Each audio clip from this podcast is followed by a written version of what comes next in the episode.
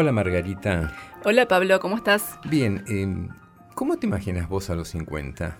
Mira qué pregunta, ¿eh? ¿Cómo me imagino? Y con más años, con más canas. Y si le preguntamos a alguien que realmente cumple 50, que tiene una flor de trayectoria, a ver cómo se siente él. Me parece una gran idea. Nelson Gerner, ¿dónde estás? Hola Pablo, hola Margarita. Hola Nelson. Eh, estoy en Francia, en la ciudad de Colmar, en este momento.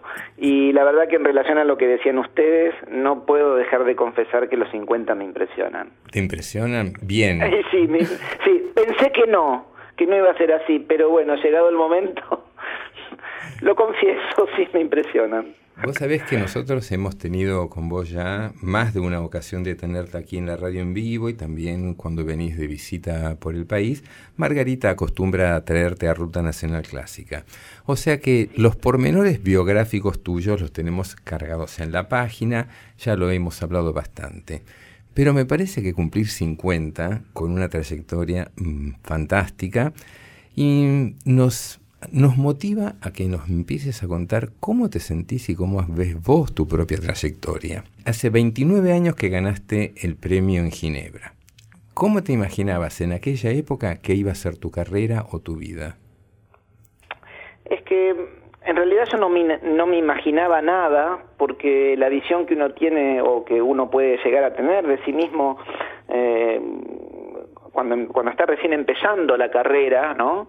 Eh, después de haber ganado un concurso y todo, se te abren muchas posibilidades, pero es, es muy difícil de, de hacerse una idea clara de dónde estás parado, eh, sí a lo mejor de, de, lo que querés, porque uno es muy joven y muy idealista cuando se tienen apenas 21 años.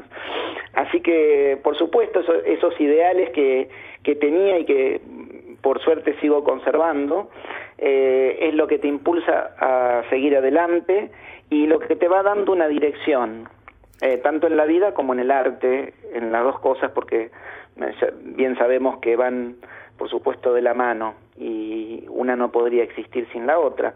Así que yo diría que eh, sí, no, no me imaginaba en aquel momento algo preciso. Sí sabía que quería ser músico y que ese iba a ser mi destino. Ahora, ¿cómo se iba a desarrollar lo que llamamos carrera? Eso sé que depende, ya lo sabía en aquel entonces también, porque mis maestros me, me habían preparado para ello, eh, sé que depende de muchos otros factores, ¿no?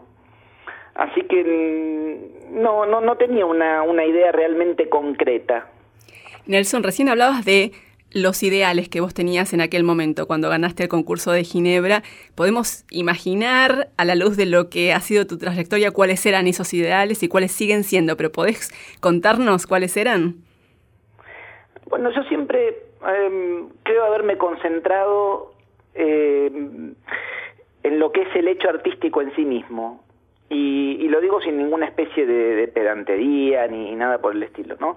A mí, eh, en general, las consideraciones de carrera, si bien son importantes porque eso, eso te impulsa, eh, uno obviamente quiere comunicar lo que siente al contacto de una obra, ¿eh? sobre todo cuando tenemos el inmenso privilegio de estar en contacto todos los días con semejantes monstruos de la música, que son los grandes compositores a los cuales debemos servir. Entonces, este, sí, yo siempre lo consideré un privilegio.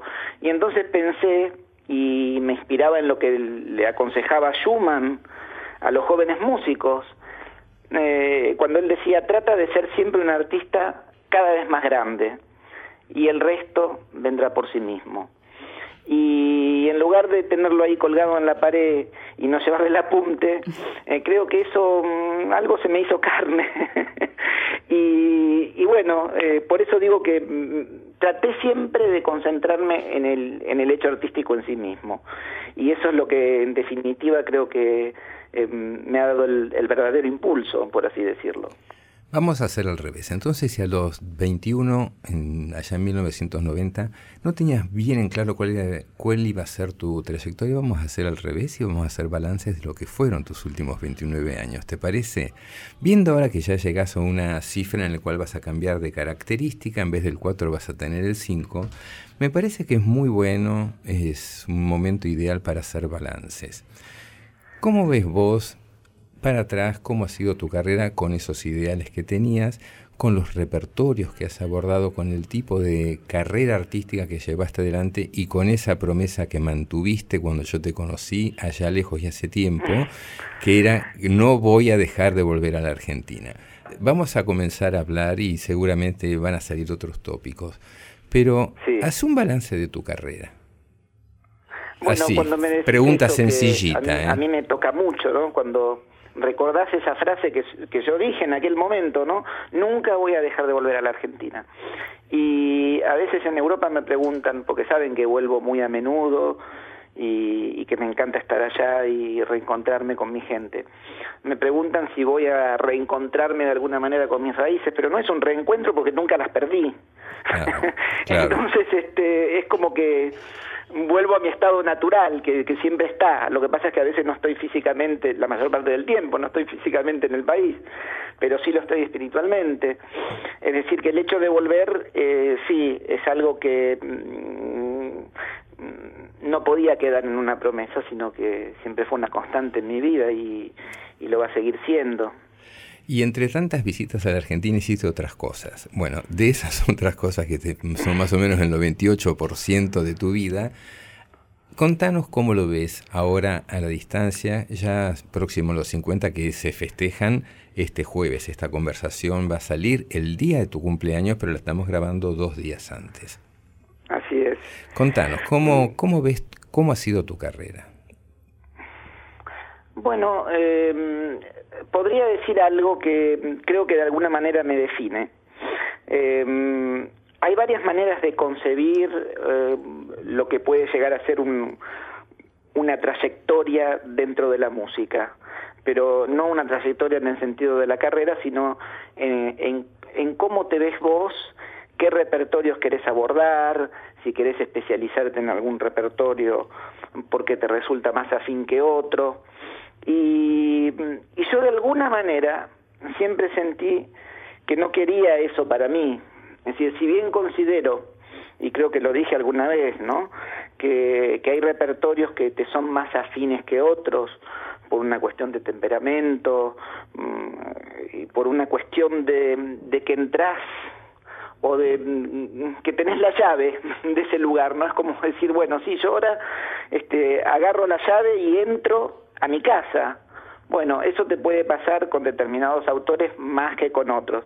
Todo eso está perfecto. Ahora, eh, siempre me interesó también el desafío de, de, de abordar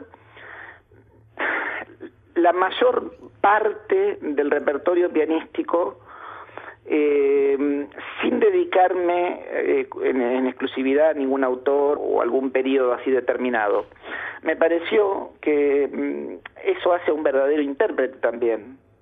Mm. El, el hecho de poder abordar eh, lenguajes que por ahí a priori no te son tan afines y también tenés que poderlo hacer, pero no es, no es solo por una cuestión de desafío, sino que mm, me impresionó muchísimo hace muchos años cuando yo leí que Arrau decía que para él un, un intérprete tenía que ser como un camaleón, que tenía que, eh, sí, de alguna manera tener esa facultad, esa flexibilidad, esa versatilidad de meterse en la piel de, de autores completamente diferentes. Y eso me impresionó mucho en aquel momento. Y lo sentí muy verdadero también.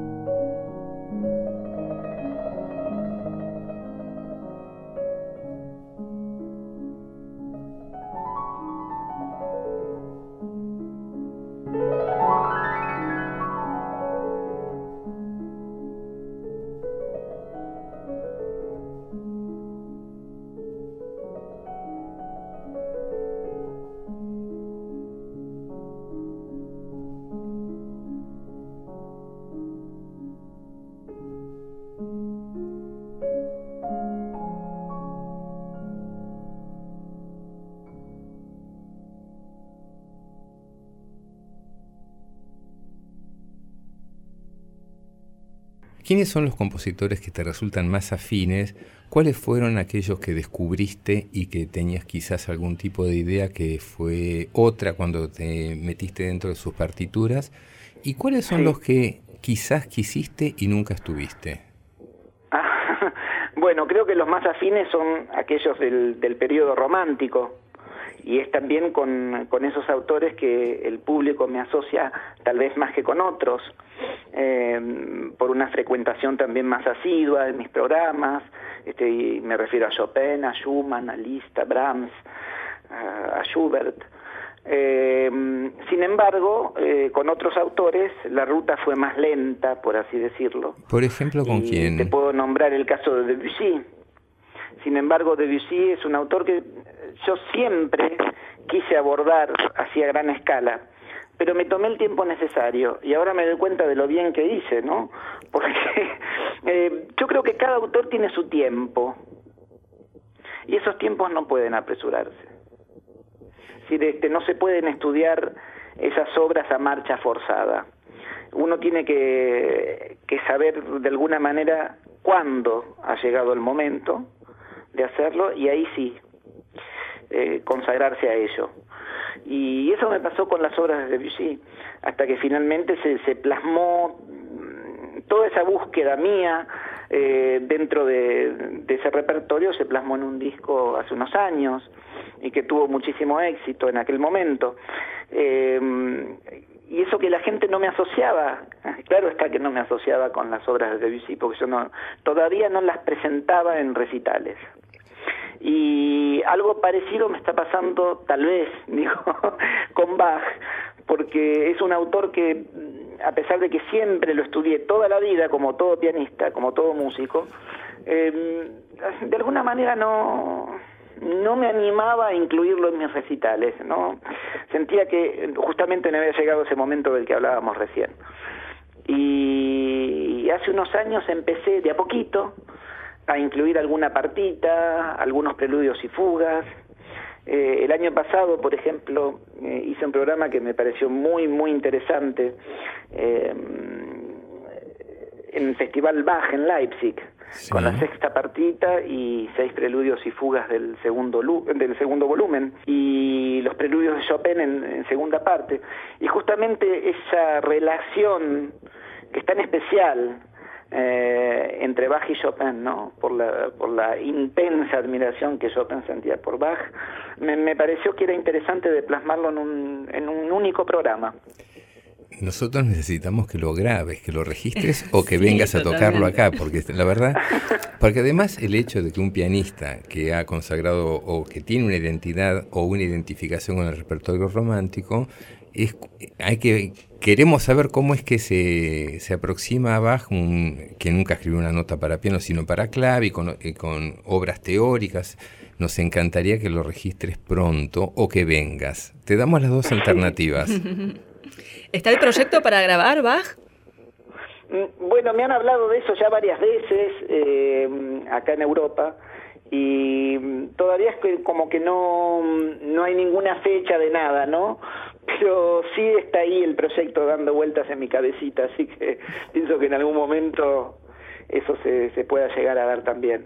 Lo que me pasó con Baje en su momento es que, un poco volviendo a lo que vos decías recién, Pablo, eh, el hecho de que no haya sido concedida su música originalmente para nuestro instrumento y toda esa corriente musicológica tan poderosa eh, hizo que muchos pianistas se sintieran de alguna manera un poco inhibidos no en abordar a Bach.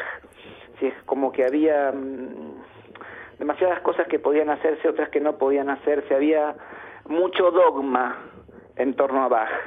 Y yo creo que eso es muy nocivo. Eh, si bien creo que que la musicología y todo lo que ha sido la búsqueda de historicista eh, ha aportado muchísimos resultados. Yo creo que todo lo que se convierte en dogma es absolutamente contrario al arte, así que no es como que mm, lleva también su tiempo de cantar todo eso y, y que no resulte inhibidor, ¿no?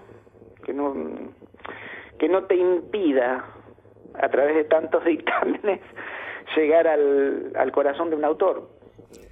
Nelson, y con respecto a lo que también te preguntaba eh, antes, Pablo, del repertorio que quisieras este, encarar y todavía no pudiste eh, abordar o no encontraste el tiempo, porque también es interesante lo que nos contabas de la importancia de encontrar el momento justo para encarar a determinado compositor o determinado repertorio.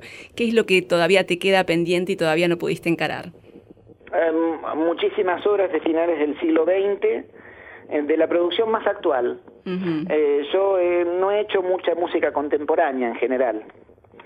Y si bien he estudiado muchísimas obras, inclusive con mis alumnos, ¿eh? porque eso en clase lo, hemos visto, el repertorio contemporáneo con varios de mis alumnos, no son obras que yo haya presentado en concierto, salvo raras excepciones.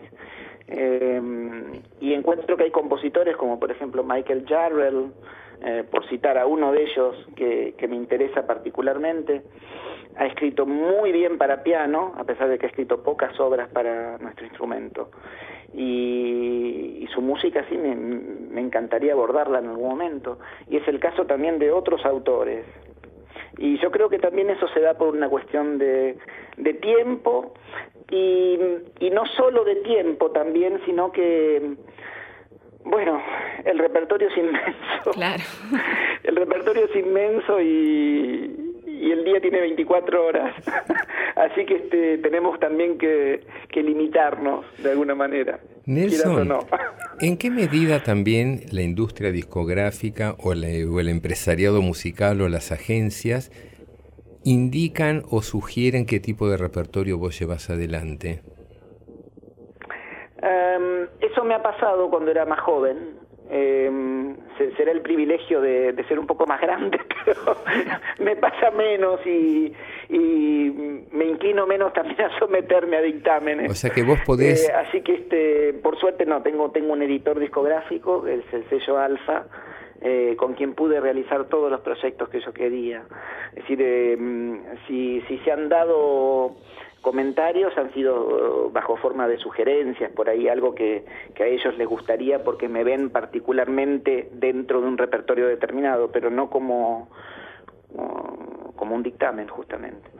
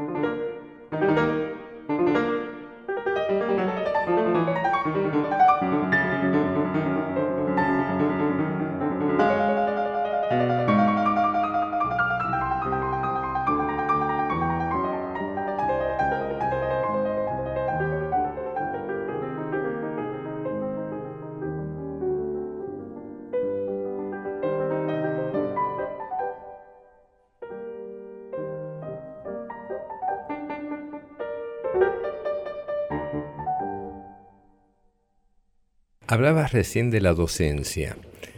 ¿Cómo es tu relación con la docencia? Sabemos que la estás ejerciendo en tu ciudad, vos vivís en Ginebra, también Margarita me indicó que estabas en Berlín con la Academia eh, Barenboim Said. ¿Cómo, ¿Cómo, es tu, tu, vinculación con la docencia? Bueno, es intensa. Eh, yo empecé a enseñar siendo muy joven. Eh, tenía, creo, apenas 22 años cuando me encontré de repente con la responsabilidad de una clase importante, que era la, de María Tipo en el Conservatorio de Ginebra. Y, bueno, eh, eso se me dio así de la noche a la mañana porque eh, María Tipo dejó de, enseñar en Ginebra mm, así de forma repentina, ¿no? Fue brusca su, eh, su separación del, conservatorio.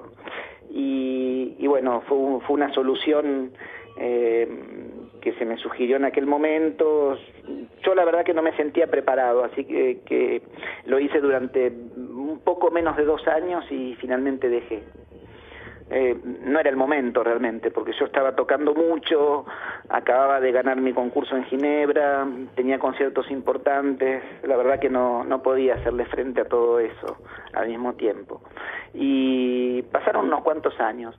Después me empezaron a solicitar para clases magistrales y todo eso, lo que suele pasar así habitualmente.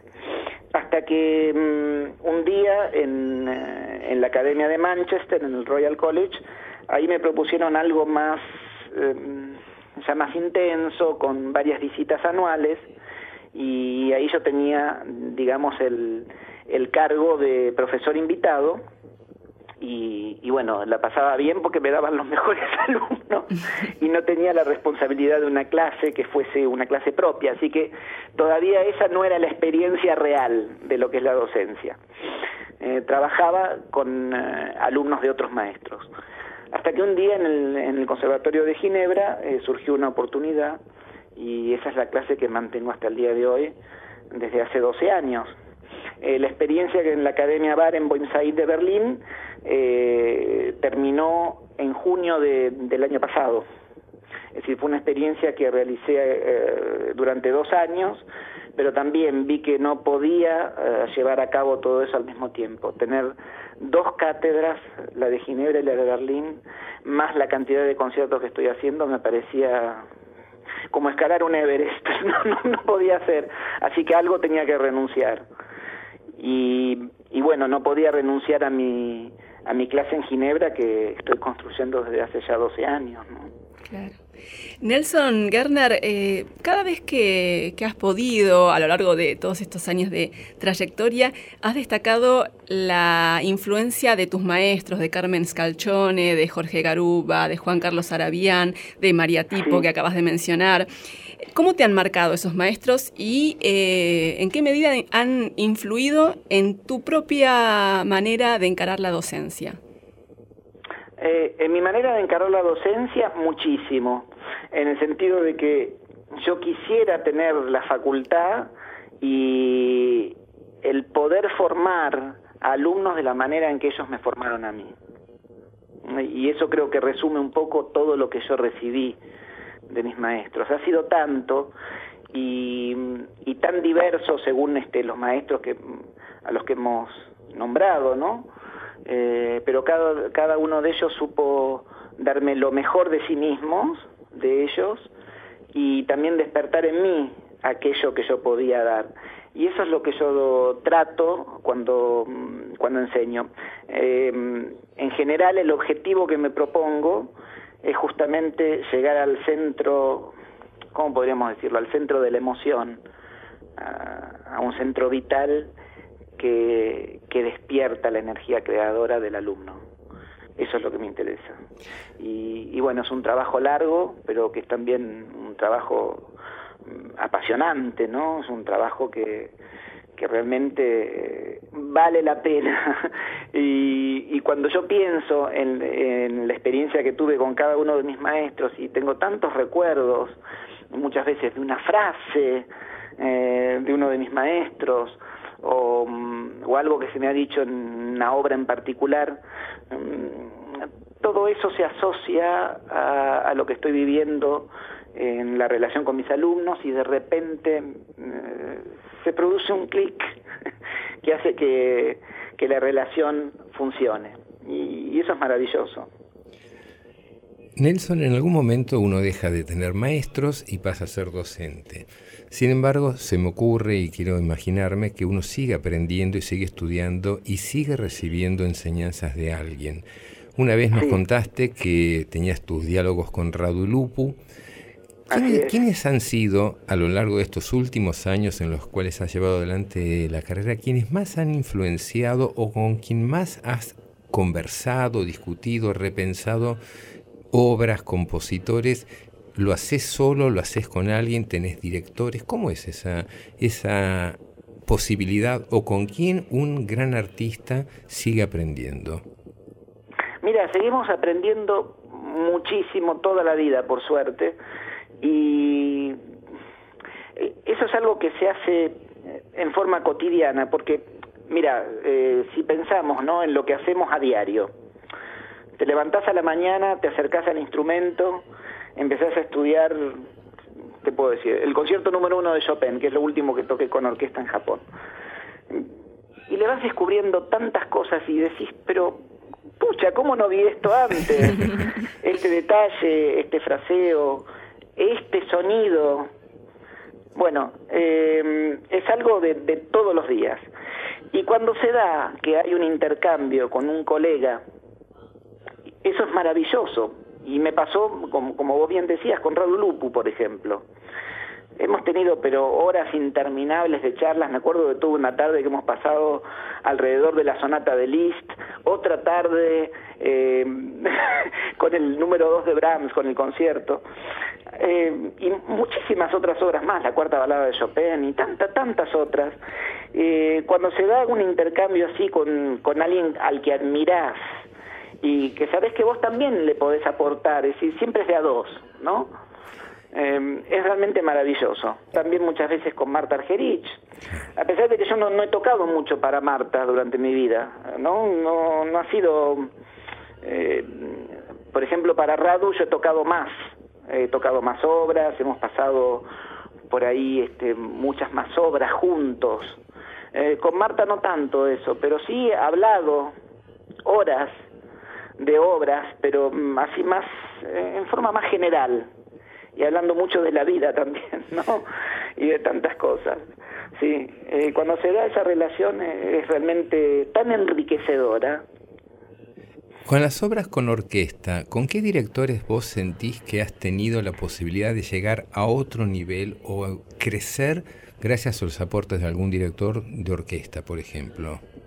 ¿Tenés algún...? Bueno, últimamente... Em, si tengo que hablar de experiencias bien recientes, eh, eh, toqué el segundo concierto de Brahms con Philippe Herwege, que, bueno, él hace mucho repertorio barroco en general. Sí.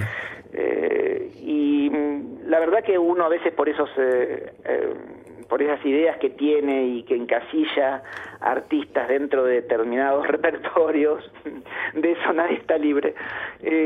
no sabía realmente cómo iba a ser mi experiencia en torno a Brahms eh, con Herrebegue. Y, y realmente que fue mm, una revelación para mí, porque el, todo ese bagaje que él trae del repertorio, de la frecuentación asidua de Bach y, de todo lo, lo, barroco y los clásicos, eh, plasmada en, en un concierto de Brahms, me pareció una revelación. Es decir, que muchas veces eh, ahí donde por ahí no, no te lo esperas tanto debido a la obra o a una circunstancia determinada, es ahí donde simplemente fluye.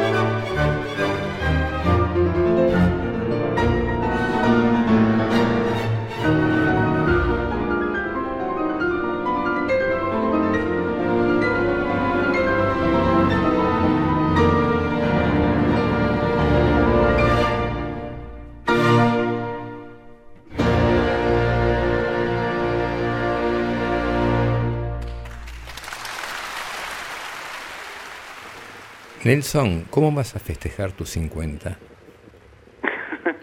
bueno, creo que me preparan una sorpresa en casa, pero no sé bien cuál. Tal vez te regalen algún compacto de algún pianista, quizás.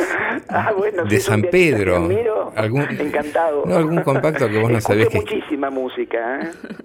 no solo de piano, pero eh, siempre, siempre fue parte de, de mi formación, te diría, escuchar a los grandes pianistas del pasado. Y de ellos he aprendido muchísimo. Es decir, tenemos tantas vertientes de aprendizaje. Una, bueno, es, es la que realizamos en nuestras cuatro paredes ahí solitos. Eh, otra es el intercambio con, con colegas a los que admirás y respetás, lo que decíamos recién. Y también está, afortunadamente, todo ese legado discográfico de, los grandes pianistas del pasado. Y, eso es una fuente inagotable de conocimiento, de, inspiración, más que nada. Nelson Garner, y después del festejo, eh, este jueves, ¿qué se viene? Mira, después del festejo y seguir estudiando, no me queda otra. Así que sí, eh, en eso la, vida del artista eh, bueno, tiene, tiene esa constante, ¿no? Tiene esa constante que cuesta muchísimo llegar, eh, pero más cuesta mantener. Y el mantenerse eh, en un nivel significa crecer, porque si no el, mantenimiento es, más que mantenerse, es anquilosar. Es estancarse, claro. Así que lo que uno tiene que hacer siempre es, este, volviendo a ese consejo de Schumann, que, que es tan maravilloso, ¿no? Tratar de ser, de ser siempre cada vez un artista más grande y eso es lo que hace que, bueno, que, que todo cobre sentido, porque si no nada lo habrá tenido tampoco. Así que mm, sí, me esperan más conciertos, eh, voy inclusive a, mm, a Letonia, a la capital, a Riga, a hacer el número 2 de Brahms y no he tocado nunca allí. Así que mm, es algo que siempre me despierta mucha curiosidad, porque a mí desde chiquito que siempre me gustaba viajar con locura, y, bueno, eso me ayuda en la profesión que hago. y me gusta descubrir lugares nuevos, aunque muchas veces me sienta increíblemente frustrado porque no puedo ver ni siquiera la tercera parte de lo que quisiera ver. Nelson, desde aquí vamos a hacerte un pedido formal. Eh, necesitamos baja. Como sea, como sea, en vivo o en registros, eso va a ser nuestro próximo, nuestra próxima conversación. Bueno, prometo que eso va a llegar, va a, llegar, va a suceder. Bueno, y ahora vamos a hacer sentir incómodo a nuestro invitado, Margarita. Vamos a hacer nosotros el balance de los 30 años de carrera de, de trayectoria de Nelson Gerner. ¿Te animás? A ver. ¿Quién empieza? Empiezo yo, empiezo yo. Digamos que nosotros tenemos dos grandes músicos de la generación anterior a Nelson Gerner vinculados al piano, que son Daniel Barenboim y sobre todo Marta Argerich. Está también Bruno Gelber, que pertenece a esa generación, y después llega la generación de Nelson Gerner y de Ingrid Flitter. La verdad que los 30 años de Nelson y los 20 y un poquito más de Ingrid Flitter nos, nos llenan de orgullo y nos hacen sentir muy felices de que hay dos compatriotas que siempre están vinculados a nuestro país que andan desparramando su arte por allá y que además tenemos la suerte de que hablen con nosotros. Y que además sean humildes, cálidos y comunicativos como son eh, Ingrid Flitter y nuestro homenajeado de hoy, Nelson, Nelson Garner. Y una cosa que a mí me gustaría eh, acotar es eh, que claramente Nelson nos estuvo hablando de esos ideales que, que, lo acompañaron desde los comienzos y cómo ha permanecido tan fiel a esos ideales a pesar de las presiones, la vorágine y a pesar de un medio que eh, también eh, tiende muchas veces, desgasta y tiende muchas veces a la frivolidad y a la superficialidad, como Nelson Garner es. uno de esos artistas que con esa trayectoria brillante sigue priorizando la profundidad y ese enfoque tan, eh, justamente tan profundo de todo lo que hace.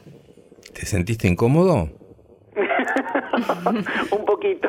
Cuando me incomoda cuando, bueno, uno escucha hablar de sí mismo, pero la verdad que me siento muy halagado por lo que eh, ustedes han dicho, porque es lo que quise siempre intentar, ¿no?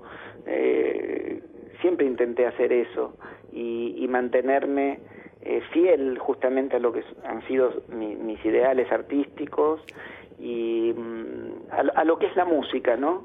Yo creo que mm, lamentablemente el medio musical exige tal vez demasiado, ah, por toda una serie de contingencias que nada tienen que ver con el hecho artístico, pero nada.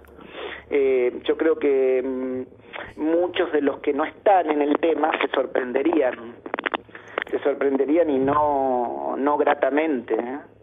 De, saber este cuáles son el, el, tipo de presiones que se ejercen el perfil, el marketing, toda una idea que, que se trata de vender de los artistas, de vender, y, es, y esa es una palabra terrible, ¿no? Nelson, no te vamos a cantar el feliz cumpleaños por respeto a vos y a todos nuestros oyentes, pero te deseamos que tengas un muy feliz cumpleaños y que tu carrera continúe tan maravillosa, tan humana y tan artística como hasta ahora. Gracias, Pablo. Eh, yo veía en esta charla la posibilidad de, de llegar justamente a mi público, eh, quizás de conquistar algunos nuevos amigos y, bueno, es maravilloso que a través de la distancia lo podamos hacer. Y seguiremos, y seguiremos. Y seguiremos, así es. Abrazo, agradezco muchísimo. Abrazo grande y muchas gracias Nelson, feliz cumple y que, que siga la vida. Muchísimas gracias. Que siga la vida aventurosa. Un abrazo grande. Un abrazo enorme. Chau, chau. Chao, gracias. Chao, chao Pablo, chao Margarita.